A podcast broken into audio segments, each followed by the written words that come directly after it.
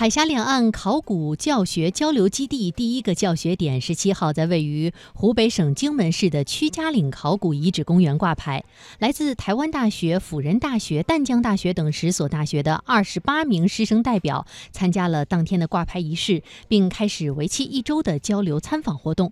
屈家岭遗址是屈家岭文化的发现地和命名地。该遗址发现于1954年，是长江中游地区发现最早、最具代表性的新石器时代大型聚落遗址，距今5300年至4500年，已先后经历过四次发掘。